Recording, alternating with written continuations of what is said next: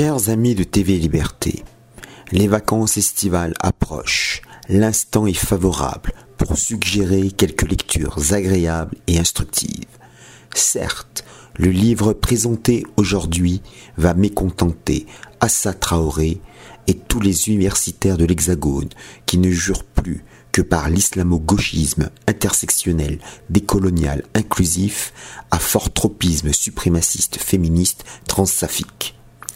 À la suite de Bernard Lugan, qui rédige d'ailleurs La Postface, et de Rémi Porte, rédacteur de l'avant-propos, Sylvain Roussillon vient de publier chez Via Romana l'épopée coloniale allemande, 272 pages, 25 euros.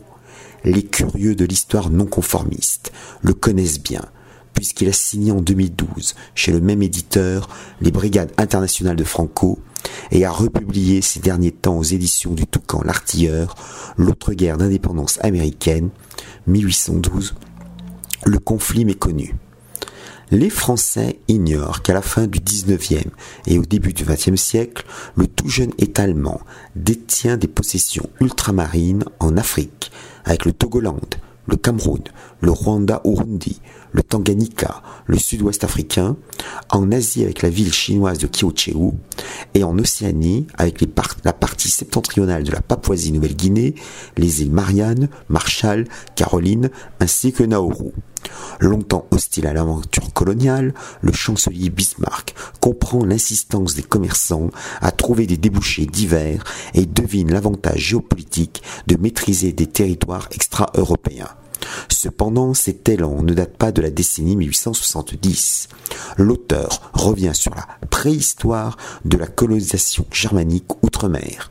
Au XVIe siècle, une famille de banquiers, les Welser, cherche à s'implanter à l'ouest du Venezuela. Le duché de Courlande tente d'investir l'île antillaise de Tobago. Entre 1669 et 1680 existent entre les Guyanes et le Brésil les Indes anoriennes de langue allemande. On trouve aussi le long du littoral africain des comptoirs liés aux entités du Saint-Empire romain germanique. Si l'épopée coloniale allemande évoque les différentes manières de s'emparer de nouveaux territoires, l'ouvrage mentionne aussi leur perte au cours de la Première Guerre mondiale. Les cas ne sont jamais uniformes. Malgré l'isolement, le manque certain de ravitaillement et la supériorité numérique croissante de leurs ennemis anglo-saxons, portugais et japonais, les colons allemands du Cameroun, du sud-ouest africain et de l'Afrique orientale résistent avec une rare ténacité. Ainsi, Sylvain Roussillon rapporte-t-il les exploits de Paul-Émile von Lettow-Vorbeck, qui tient tête à l'Empire britannique jusqu'au 29 novembre 1918. Dans le Pacifique s'activent des équipages corsaires sous l'étendard à croix de fer. Le 26 mai 2021, le gouvernement allemand a reconnu la responsabilité de l'Allemagne dans les massacres de masse en Namibie au moment de la révolte des Herero et des Namas entre 1904 et 1908. L'auteur aborde cette tragédie en l'inscrivant dans son contexte et sans verser dans l'anachronisme tendancieux en vogue chez les incultes. Dommage que l'Australie, la Nouvelle-Zélande et la Grande-Bretagne ne s'excusent pas auprès des descendants des colons allemands détenus dans des conditions d'internement effroyables. Londres ne se repent pas de la persécution des Acadiens, des Irlandais et des Boers.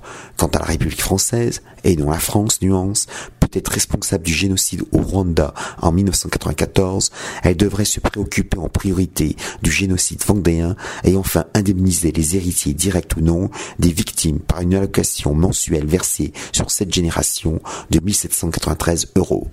Rédigé avec brio, dans une langue claire, vivante et précise, l'épopée coloniale allemande synthétise et dépasse les travaux de Bernard Lugan et de Rémi Porte. Cet ouvrage en appelle d'autres explorant la colonisation belge, espagnole, italienne, néerlandaise, voire danoise. Il mériterait de recevoir un prix tant son sujet va à contre-courant de l'étouffante narration officielle historiquement correcte. Bonjour chez vous.